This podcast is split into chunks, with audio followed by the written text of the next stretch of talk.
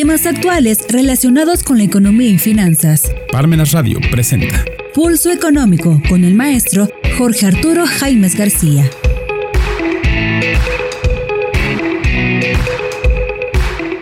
¿Qué tal amigos? Este es su programa Pulso Económico, Parmenas Radio.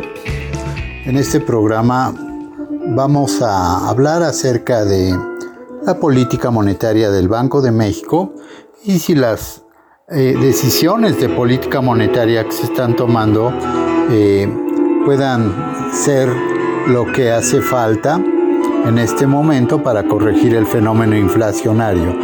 Es decir, ¿vamos por el camino correcto? Bueno, pues de eso vamos a hablar en esta ocasión. Bien, en relación a lo que es el, pues, estas reflexiones que vamos a hacer en torno a la política monetaria, eh, se habla de, de varias décadas con relativa estabilidad de precios, y en los cuales la inflación ha repuntado de forma inesperada alrededor del mundo ante la mirada eh, hasta complaciente, se podría decir en gran medida, de muchos bancos centrales. Y actualmente hay serias discusiones en torno eh, a las causas del repunte inflacionario y la respuesta, si es la apropiada de la política monetaria, lo que tiene a los responsables del Banco Central de una situación compleja, sobre todo porque no existe un consenso sobre el curso de acción adecuado. Y así pareció oportuno entonces abordar el asunto y compartir algunas reflexiones sobre estos temas y la relevancia que tendrán sobre el panorama económico y financiero. En cuanto a básicos de la política monetaria, hay que hacer un repaso de los temas más eh, básicos de la política monetaria, separando las cosas que se saben o que se sospechan o imaginan, tratando de simplificar este planteamiento. Así que, para el buen funcionamiento de una economía se requiere contar con una mercancía eh, que sirva para cubrir ciertas funciones básicas, especialmente servir como unidad de cuenta, medio de pago y depósito de valor, que son algunas de las principales funciones de, de la moneda. Moneda billete, es decir, del dinero. En los siglos anteriores, las mercancías que servían como dinero tenían un valor eh, por sí solo, es decir, un valor intrínseco, que garantizaba la función de ser un depósito de valor. Eh, pero en el mundo de hoy el dinero es 100% fiduciario, es decir, circula y se recibe, se intercambia, se acepta en base a, a una confianza que exista, porque pues en realidad ya no tiene un valor intrínseco, sino simplemente un valor representativo basado en la confianza. Y esa confianza son los bancos centrales quienes se encargan de eh, que esa confianza en su circulación del, dinero no se, no se vea afectada. Eh, así las billetes y monedas, al decir que no tienen un valor intrínseco que corresponda al valor nominativo que se establece en ellos. Eh, hace algunos años, pues los billetes tenían una capacidad nada más de cambio en cuanto a eh, que eran como notas de valor, porque incluso para quien lo recuerde, el billete de diversas denominaciones, sobre todo los altos, decían la leyenda que el Banco de México pagará al portador de la presente. En la actualidad, si vemos un billete, ya no va a decir eso, pero si tuviéramos un, billete de todavía hace unos 40 años, de los 70, de los 60, nos daríamos cuenta eh, que todavía eh, en el billete que, circulaba, que era pues, un papel, eh, decía la leyenda de que el Banco de México pagará al portador de la presente. Y estamos hablando de que tenía un valor eh, pues ya no como en estos días representativo o fiduciario, como decimos.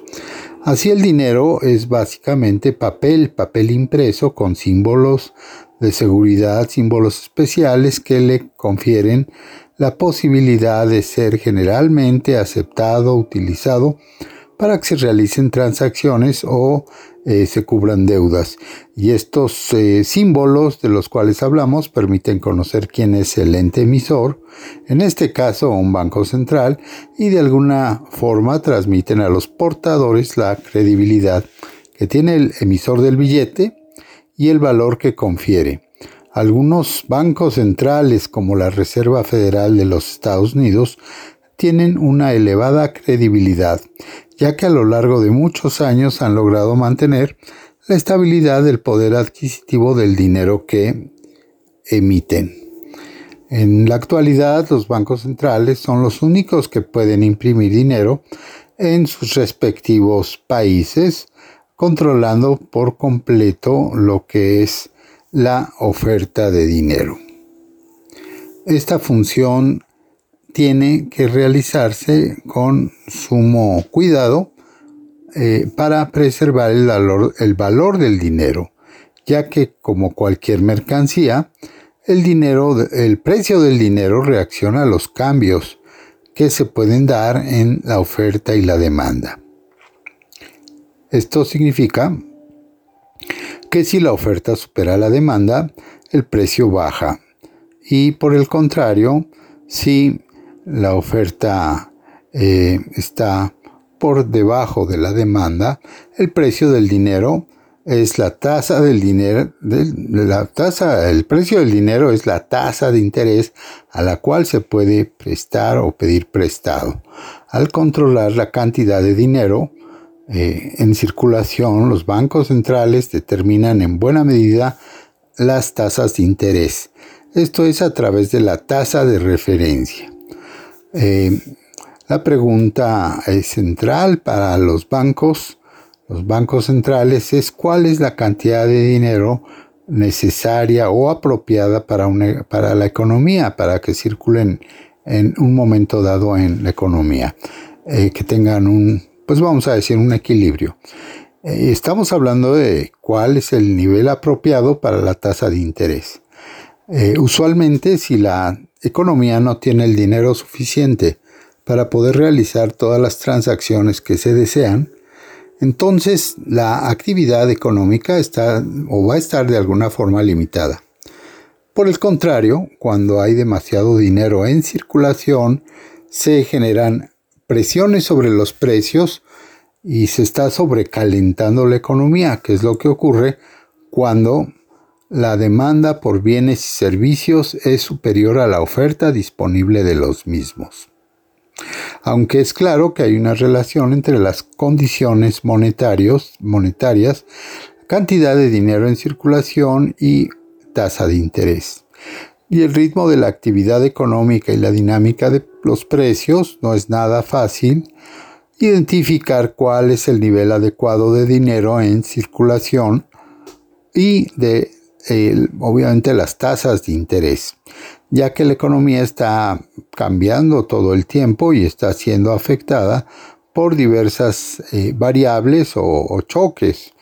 Otra consideración especialmente importante en cuanto a la tasa de interés es eh, que esta es eh, uno de los precios claves de una economía ya que influye sobre una gran cantidad de decisiones de los agentes económicos. Los agentes, por ejemplo, pueden cambiar sus patrones de consumo y ahorro. Los hogares, por ejemplo, pueden cambiar sus patrones de consumo y ahorro eh, o las empresas pueden cambiar sus patrones de inversión o la composición de su balance en función de las actas, en función de las tasas de interés que se observan.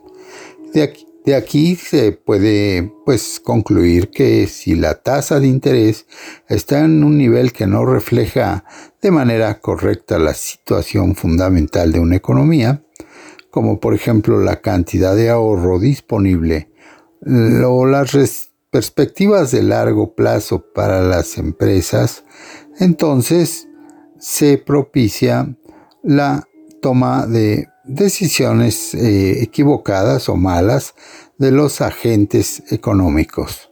Estamos hablando de que en ese escenario ya estaríamos vislumbrando distorsiones en el funcionamiento de la economía. Y pues bien, para resolver esta situación, eh, la determinación de las, de las condiciones monetarias adecuadas, los bancos centrales han usado desde hace varios años y con gran éxito el esquema de objetivos de inflación que básicamente consiste en hacer público un nivel de inflación que el Banco Central eh, se comprometa a mantener el, tiempo y para ello ajusta las condiciones monetarias restringiendo la liquidez y elevando su tasa de interés cuando la inflación está por arriba de su objetivo y relajando la liquidez eh, bajando así la tasa de interés cuando la inflación esté por debajo del objetivo.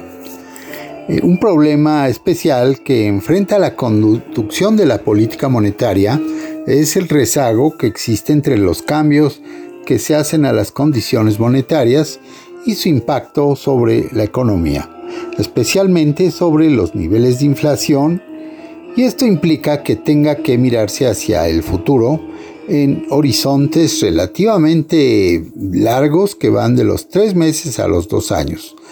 Para considerar los efectos de los cambios en la política monetaria, por ello eh, las expectativas juegan un papel muy importante en la eh, conducción de la política monetaria. Tanto las expectativas de los propios bancos centrales como del público en general.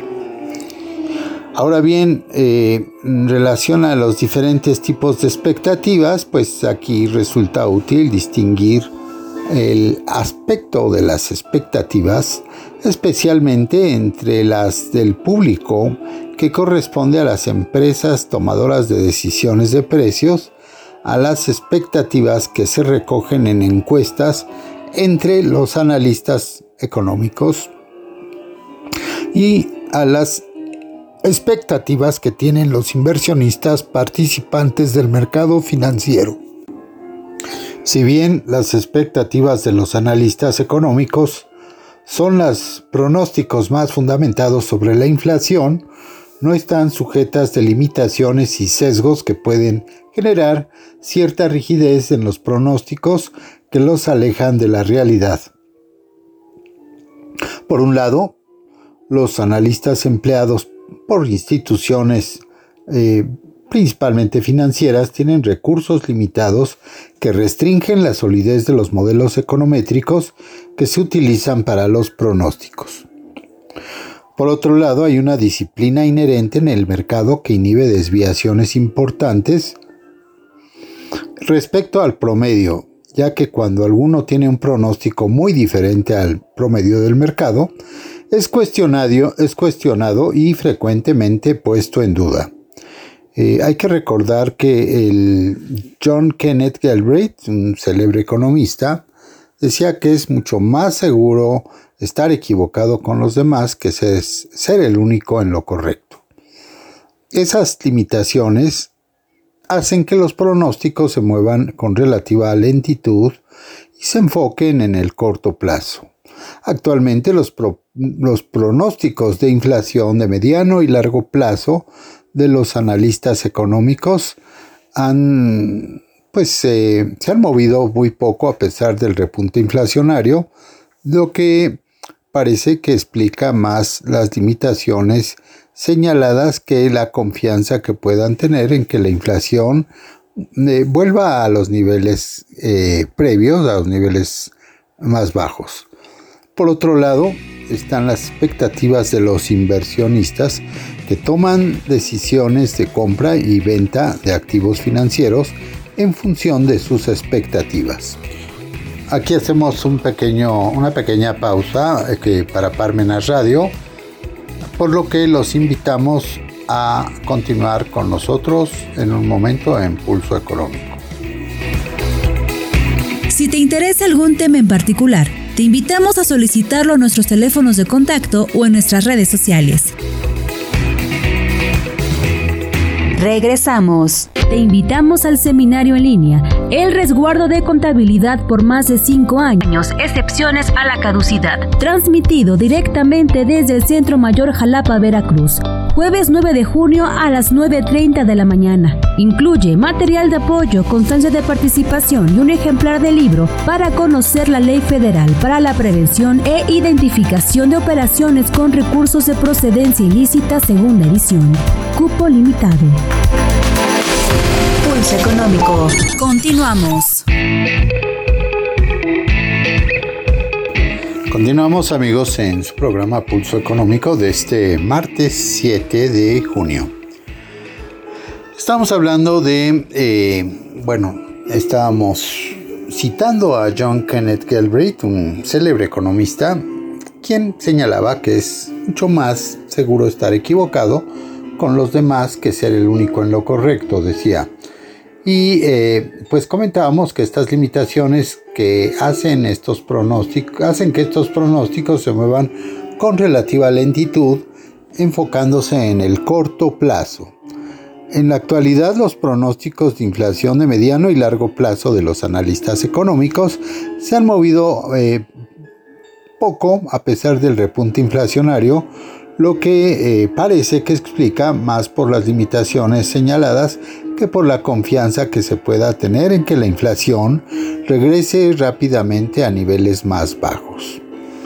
Así que eh, por el otro lado están las expectativas de los inversionistas, quienes toman decisiones de compra y venta de activos financieros en función propiamente de esas expectativas.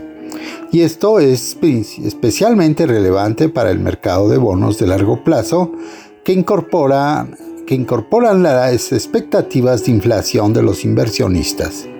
Si el Banco Central permite que su credibilidad se deteriore al permitir niveles de inflación más altos al objetivo por más tiempo del aceptable, entonces los inversionistas comienzan a incorporar expectativas de inflación de largo plazo más elevadas y en consecuencia demandan mayores premios por esta inflación, lo que resulta en tasas de interés de largo plazo más elevadas. Eh, hay que destacar que son estas las tasas que mejor reflejan los costos del financiamiento y afectan los planes de inversión de las empresas. Eh, estamos eh, viendo un resurgimiento de la inflación tanto en nuestro país como en nuestro vecino país del norte, lo cual se puede apreciar un punto de quiebre en febrero de 2021, ya que hasta ese momento eh, se podría considerar que la inflación estaba dentro de lo normal, entre comillas, pero a partir del mes de marzo se comienza a incrementar eh, significativamente, significativamente sobre todo en Estados Unidos, alcanzando en marzo de este año 2022 un nivel de 8,54 y el más alto en cuatro décadas. Es, si bien es cierto que la inflación en el mundo ha venido respondiendo a diversos choques, principalmente de oferta, como han sido las disrupciones generadas en las cadenas de suministro, por los confinamientos generados por la pandemia, hay que destacar que eh, cuál es el papel que ha jugado la política monetaria principalmente en Estados Unidos. En el pasado mes de marzo se presentó una declaración desafortunada de eh, la presidenta de la Reserva Federal, el presidente, perdón, de la Reserva Federal, Jerome Powell, en el sentido de que no actuarían de forma preventiva basados en pronósticos, eh, dando tal vez una señal de complacencia con la inflación que ayudó a que eh, en este escenario se aumentaran los precios. A lo largo de 2022 estuvo discutiendo si el repunte que se observaba en la inflación tenía una naturaleza transitoria o más bien permanente. Así que durante buena parte del año la Reserva Federal se refugió en la idea de que el repunte sería transitorio y que por lo tanto no era necesario ajustar la postura monetaria. Ya en este año 2022 la inflación rusa sobre Ucrania sumó otro choque imprevisto en el entorno económico, complicando aún más el panorama inflacionario. Y bien, las, perspectivas para la inflación y la política monetaria, independientemente de las causas que la hayan originado, el hecho es que la inflación ha repuntado en todo el mundo de manera no, apreciada en décadas y ha hecho ineludible la actuación de los bancos centrales con sus políticas monetarias. En Estados Unidos la Reserva Federal ha tenido que ajustar notablemente eh, su eh, presencia, ¿verdad? Y ha tenido que pasar a la acción, comenzando desde un ciclo de alza en la tasa de interés de referencia y realizando una decisión mm, más reciente sobre un incremento de 50 puntos base que no se veía desde el año 94.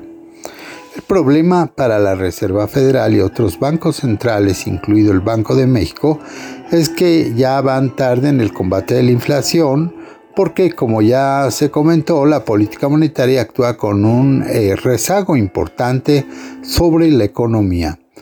Todavía a la fecha eh, persiste una discusión intensa en los medios y en los mercados sobre lo que deben hacer los bancos centrales, ya que muchos analistas señalan que el aumento en las tasas de interés eh, centrales eh, no representan una solución a las disrupciones de la, de la, oferta, pero sí, sí pueden poner en riesgo la reactivación de la economía, incluso generar una recesión.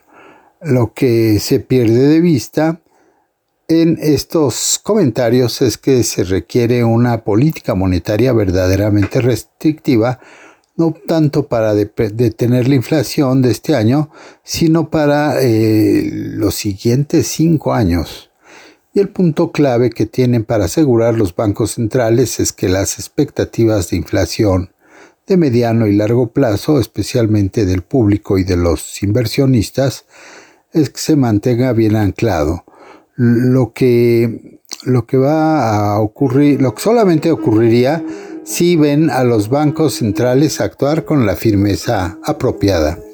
Si la economía de, del vecino país del norte o de otros países entra en recesión, eso no sería necesariamente culpa de la política monetaria restrictiva, sino eh, pues habría que eh, considerar las distorsiones que se acumularon a lo largo de varios años de una política monetaria muy relajada, muy laxa, aunando a otros eh, factores.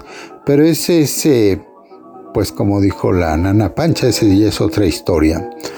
Eh, bien, en cuanto a los el programa que tiene para este año el Banco de México, según sus propias eh, manifestaciones de la Junta de Gobierno de esta institución, eh, que está al frente una mujer por primera vez, que es Victoria Rodríguez Ceja, siendo los cuatro subgobernadores eh, Galia Borja Gómez, Irene Espinosa Cantellano, Gerardo Esquivel Hernández y Jonathan Ernest Heath Constable.